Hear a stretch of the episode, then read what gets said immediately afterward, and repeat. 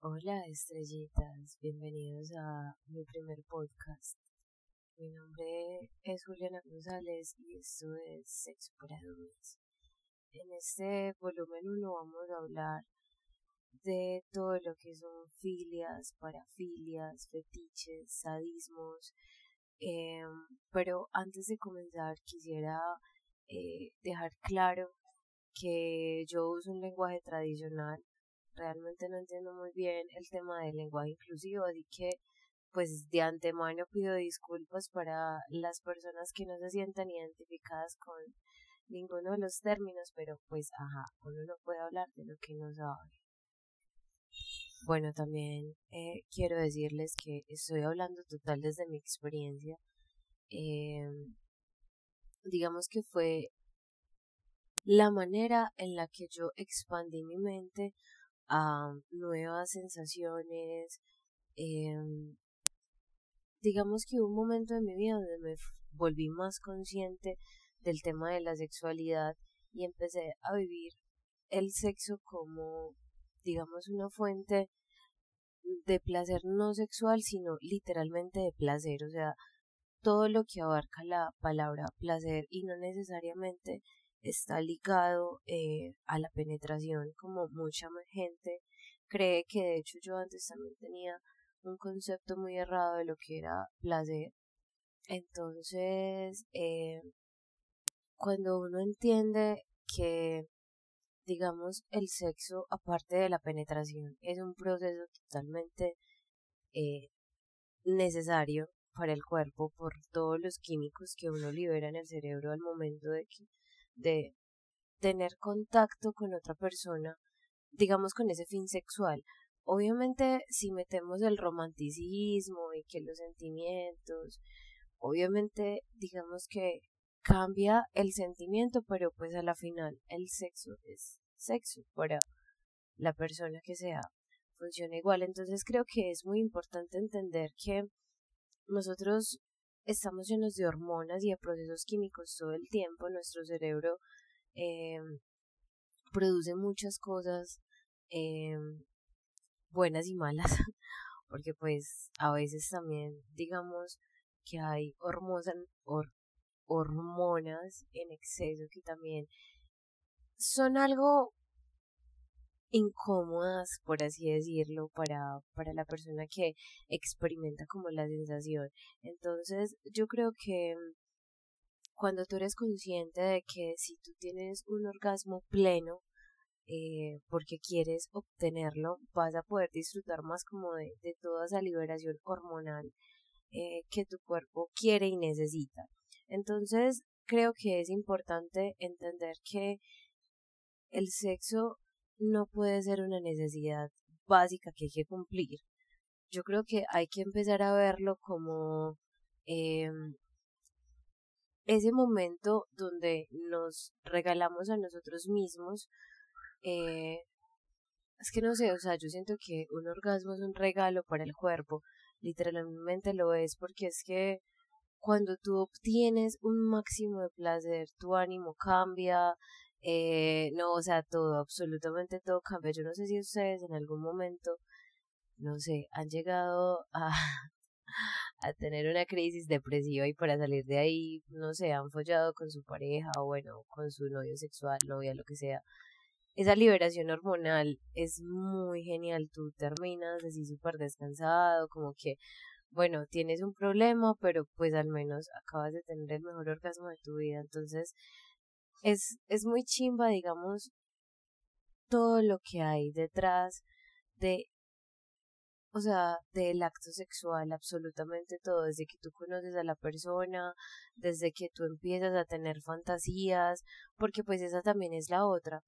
Eh, digamos cuando se tienen eh, fetiches y todas esas cosas y empiezas como a explorar esa parte, fuera del sexo tradicional. No sé si ustedes ya han considerado la idea de dejar a un lado el sexo tradicional y empezar a, explorar nuevas opciones eh, solos, porque yo creo que si uno no tiene muy claro qué le gusta, cómo le gusta, por dónde le gusta, eh, con qué frecuencia, de qué manera, de qué lado, de qué todo, eh, va a ser muy difícil para ustedes eh, obtener placer estando con alguien más, porque es que es muy básico, si ustedes no se conocen, no pueden pretender que la otra persona sepa qué hacer con ustedes.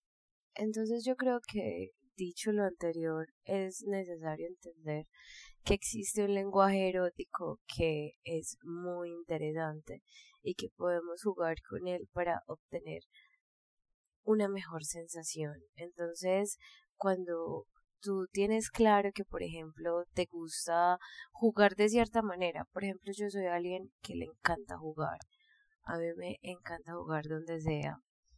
Eh, las parejas que he tenido, yo creo que pueden dar fe de que, de que yo soy muy todoterreno para todo, todo el tiempo. Entonces, cuando tú comprendes este lenguaje erótico y te das cuenta que, por ejemplo, eh, hay maneras de obtener placer momentáneo, eh, es muy chimba, es muy chimba que, por ejemplo, te miren de cierta manera, eh, te digan las cosas que quieres escuchar, la gente haga gestos que a ti te enciendan, porque es que uno no cree, pero es que a veces las caritas que pone la gente yo creo que ese es el mejor afrodisíaco que puede existir. Bueno, hablo personalmente. A mí las caritas me encantan. O sea, me fascina ver una carita como de desesperación por mí, de que se le nota que tiene ganas, de que realmente quiere que suceda. Yo creo que, uff, ese lenguaje erótico es una delicia, o sea, es una delicia. Y también eh, comprender que existe una gama gama amplia de artículos que te pueden enriquecer como toda esa experiencia sexual, de que hay juguetes, de que hay información, de que hay eh, infinidad de cremas, lugares, bueno, mejor dicho, de muchísimas cosas eh, que puedes disfrutar. Y creo que también es importante en ese lenguaje erótico entender cuál es el tipo de sexo que a ti te gusta porque es que así sea muy tradicional y todo, no a todos nos gustan las mismas cosas. Entonces hay gente que por ejemplo solamente le gusta el sexo oral, hay otra que le gusta solo el sexo anal, el vaginal, el sexo tántrico, hay otras personas que no pueden vivir sin, bueno, no es que no puedan vivir, no pueden tener una experiencia sexual plena si por ejemplo no tienen un fetiche eh, por cumplir en el momento yo creo que la mejor parte que tiene el sexo es que es demasiado diverso y realmente sin importar la orientación sexual que tengas, el placer es, es infinito, o sea, es infinito y no discrimina eh, ni género, ni sexo, ni absolutamente nada. Entonces, eh, tú puedes eh, tener varios fetiches eh, de manera sana. Hay que también entender que, que hay cosas que están bien y hay otras que no están tan bien y hay que reconocer en qué momento también, digamos, el fetiche y las ganas se nos está saliendo de control. Entonces, el fetiche es un objeto que te causa excitación. Puede ser, bueno, un objeto, una parte, una cosa que te causa excitación sexual, obviamente. Y eh, digamos ya como manera más técnica, Freud define el fetichismo sexual como eh, parafilias donde el cuerpo humano recibe un estímulo sexual que provoca un placer que no obtienes de otra manera. Eh, ya para definir, por ejemplo, lo que es una filia y una parafilia, pues está eh, como unos conceptos pues que, que leí y digamos que son como los que yo entiendo y les puedo explicar de cómo funciona. Entonces dice que las filias son eh, todas las aficiones o gustos intensos por elementos determinados. Puede ser sexual o no sexual. Por ejemplo, un tipo, un ejemplo, un ejemplo de, de alguien con una filia es cuando son cinéfilos. O sea, disfrutan demasiado el cine, pero sin necesidad de que sea obviamente eh, un placer sexual, simplemente obtienen placer, disfrutan el, el ver películas, el saber de cine, el saber como todo el trasfondo, bueno, en fin. Eh, y las parafilias eh, sí son absolutamente todas las que nos cansan, las que nos, no hablar, las que nos causan placer sexual. Entonces, eh, son totalmente las cosas que, que o sea, que pues solamente verlas, ya está como rico. Entonces, eh, creo que es importante entender que las parafilias son totalmente eh, inofensivas. Eh, simplemente son eh, preferencias sexuales muy marcadas, obviamente, eh, y ahí es donde, digamos, se incurre como al, al fetichismo, al que tú necesites esa situación o ese momento, esa cosa para obtener eh, la excitación adecuada para tener un orgasmo. Entonces, mm, es complicado que a veces, eh, digamos que esas preferencias impliquen que otras personas no consientan o se le dificulte la relación de pareja porque les da pena contarlo, porque creen que son los únicos, eh, porque, bueno, por muchas razones. Acá les voy a hacer como una pequeña descripción, muy pequeña, como de las principales filias y parafilias que existen. Eh, yo creo que asignarles X o Y etiqueta depende de la intensidad y de la preferencia que cada persona tenga. Eh, creo que también depende del malestar eh, que le puedas causar a tu pareja con dicha propuesta. Y con malestar no siempre, no siempre es como para mal, sino que, por ejemplo, hay gente que, digamos, tú tienes tu matrimonio de 15 años, ¿cierto? Y un día te levantaste con ganas de aprender sobre sesiones de BDSM que después les explicaré un poquito más a fondo cómo funciona el tema del BDSM. Eh, pero te levantas con esa curiosidad y te levantas con ganas de ver qué tan lejos puedes llegar con ese tema y el problema es que tu pareja es una persona demasiado tradicional conservadora, pues va a ser muy complicado que hagas esa propuesta porque obviamente le va a molestar, porque no está acostumbrado a ese tipo de cosas en su vida. Entonces, en el fetichismo, eh, que pues como se los he dicho anteriormente, son las preferencias sexuales eh, por objetos inanimados o partes concretas del cuerpo. Por ejemplo, yo a dato personal, no sé cómo se llama esta filia, pero uff, para mí las manos son una cosa loca. O sea, yo veo un hombre con ciertas características en las manos y para mí eso ya es como, como, uff, es un encendedor, es un encendedor brutal porque, no sé, puede ser como muy bobo y, y muy raro, pues porque son unas manos y a la final, pero es entender que existen esos detallitos que tú puedes hacer. No, esos detallitos con los que tú puedes jugar a favor para obtener el placer que siempre has deseado y que siempre has querido sentir. Eh, yo, como ejemplo, creo que las dos filias fetichistas eh, más conocidas que hay son eh, la podofilia, que es todo lo que implica los pies. Creo que últimamente está más común porque es un tipo de filia que se, que se consume mucho en Europa y pues ya estamos teniendo influencias por acá, entonces cada vez es más común que la gente digamos vea como ese tipo de información y le empiece a llamar la atención y le empieza como como a gustar y de pronto ve unos pies chimbas o incluso los de la pareja no sé ves un video de una masturbación con los pies por internet y, y nada decides aplicarlo y ahí se te creó un fetiche y es chimba experimentar ese tipo de cosas es, es muy interesante. Otro fetiche pues que es así súper común es el retifismo, que son los zapatos, eh, en su mayoría los de tacón alto. Eh, no siempre la preferencia por objetos eh, que están diseñados para la estimulación sexual, pues se, se,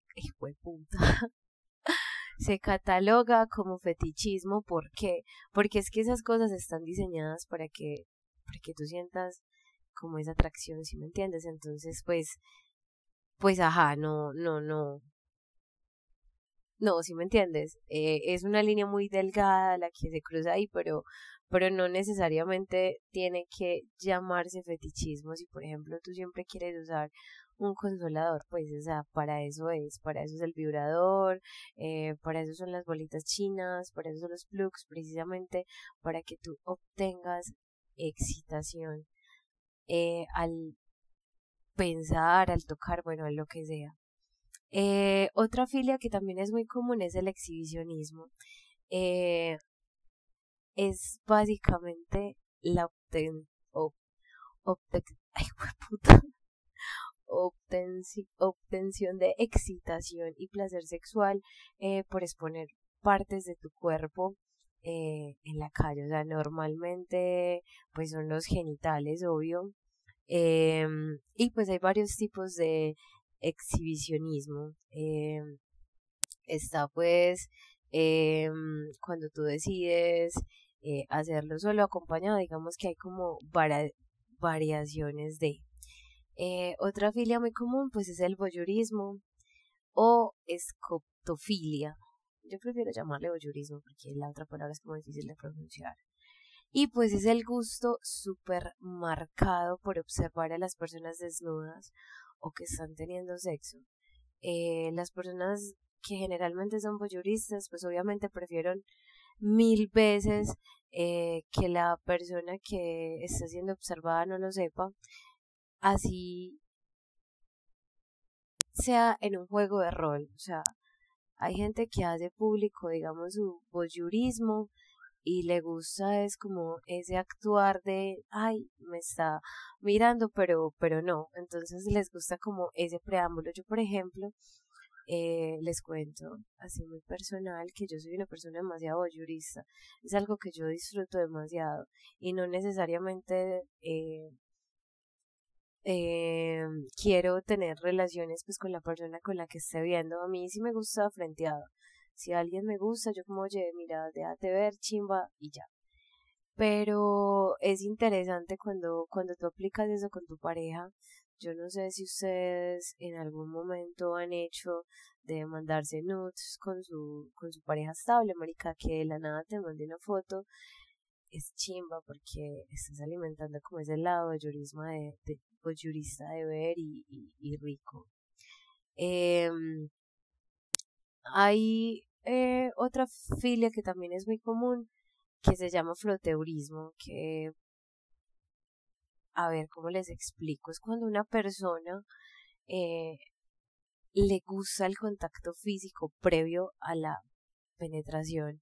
Entonces, eh, bueno, mentiras, no siempre tiene que haber penetración, a veces simplemente el que se toquen y luego el masturbarse, pues obtiene como un tipo de placer bien diferente. Eh, pues lo ideal es que todo sea consensuado. El problema es que esa filia tiene como un, una línea muy delgada. Es lo que generalmente hace la gente cuando se sube a los buses y, y se roza con otro y después se masturba. Eso es una, una línea bien delgadita porque, pues, ajá, eso ya sí es como para uno ponerse alerta y entender que, marica, si la otra persona no quiere, no, no puedes ir por la calle, pues haciendo eso solo porque a ti te gusta. Otra filia muy común, que es de mis favoritas, es el masoquismo. El masoquismo sexual no es como uno lo ve en las películas porno de que de la nada te van a llegar y te van a dar así la super palmada, pues solo porque sí, obviamente no. Cada cosa tiene su espacio, cada cosa tiene su momento, cada golpe tiene su momento, o sea, no es como que tú vas a coger atraques a la otra persona y ya, porque así es el masoquismo, no. Eh, el masoquismo se define como el recibir daño físico o ser humillado, eh, o bueno, o cualquier tipo de sufrimiento que tú eh, como dominante le causas pues a, a tu esclavo. Eh, aquí es importantísimo entender que así haya una relación de amo-esclavo, hay límites, siempre hay límites que se deben dejar claro, pero bueno, eso ya se los voy a explicar después en otro podcast porque estamos eh, enfocados pues al tema de, entender los conceptos. Eh, esa filia eh, se asocia brutal al sadismo y pues implica totalmente la obtención de placer por medio del dolor.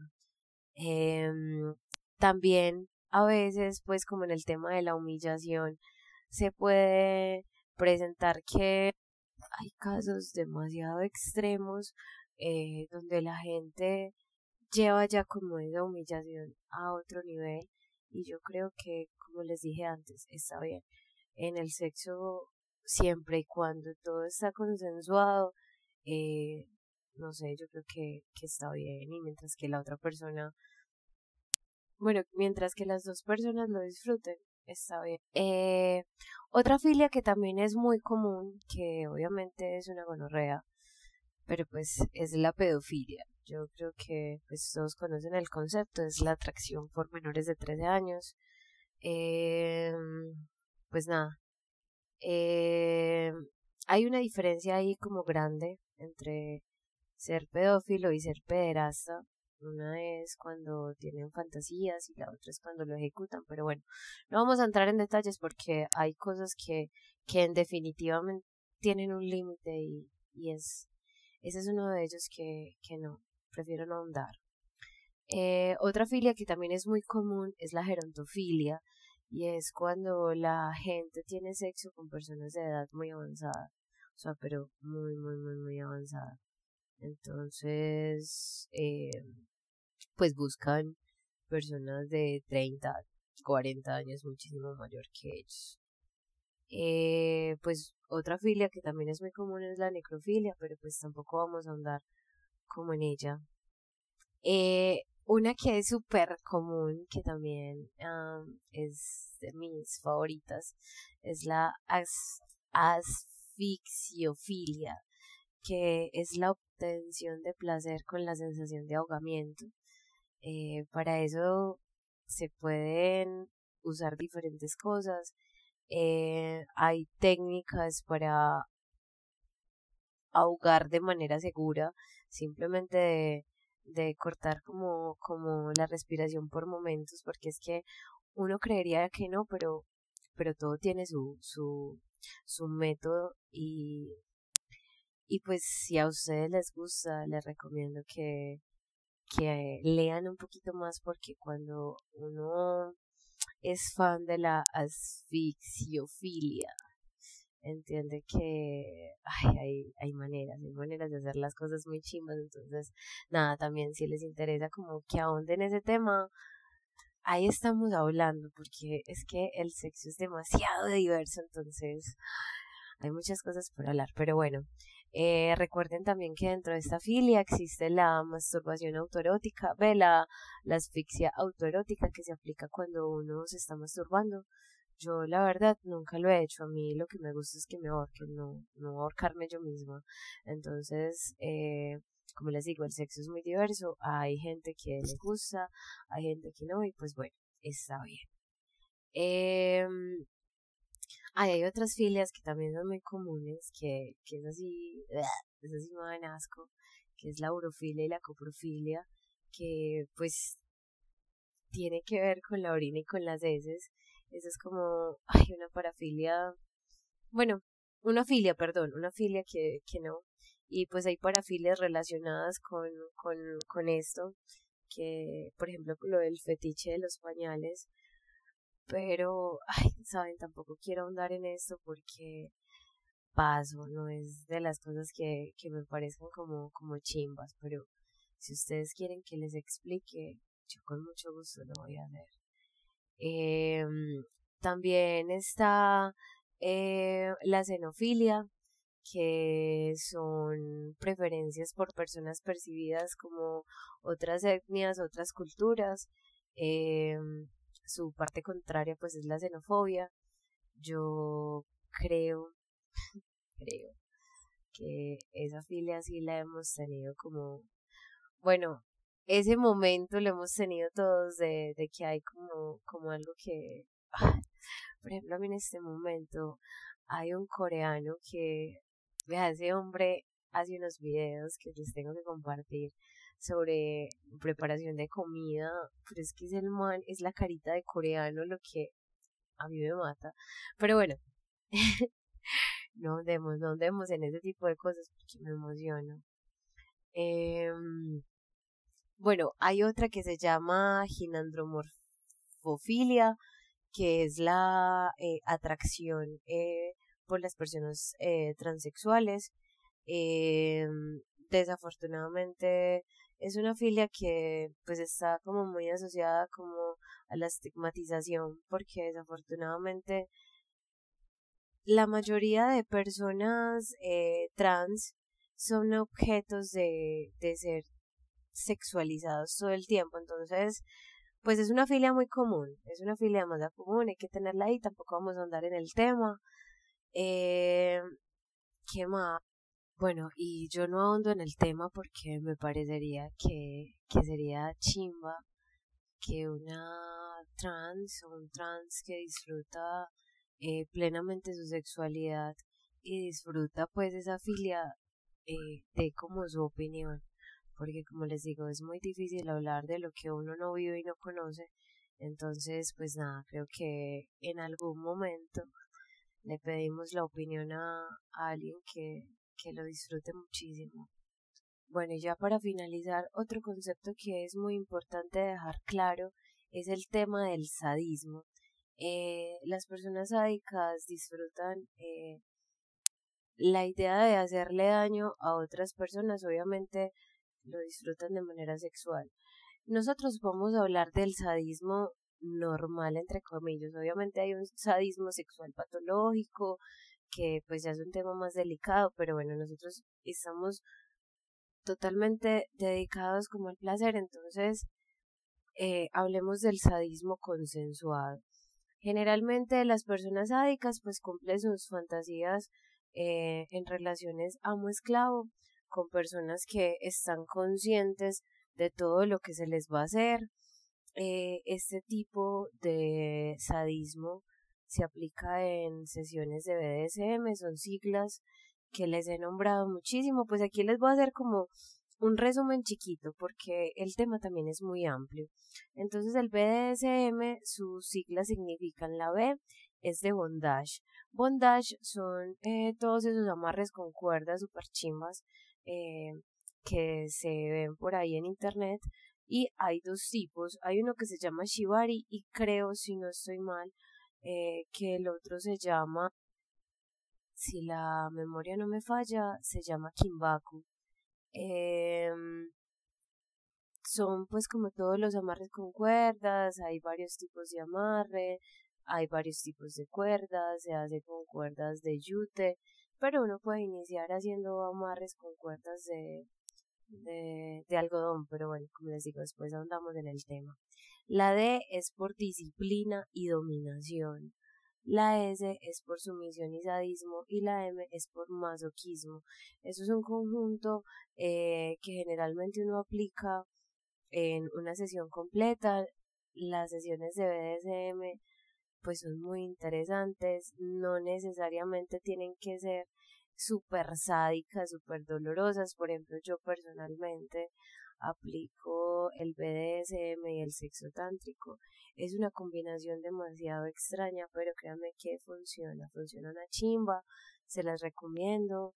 Eh, el sexo de verdad que está lleno de posibilidades, está lleno de momentos, de lugares, de situaciones, de juguetes. Mejor dicho, el límite definitivamente no existe. Entonces, pues nada, este fue mi primer podcast eh, explicándoles como los conceptos básicos.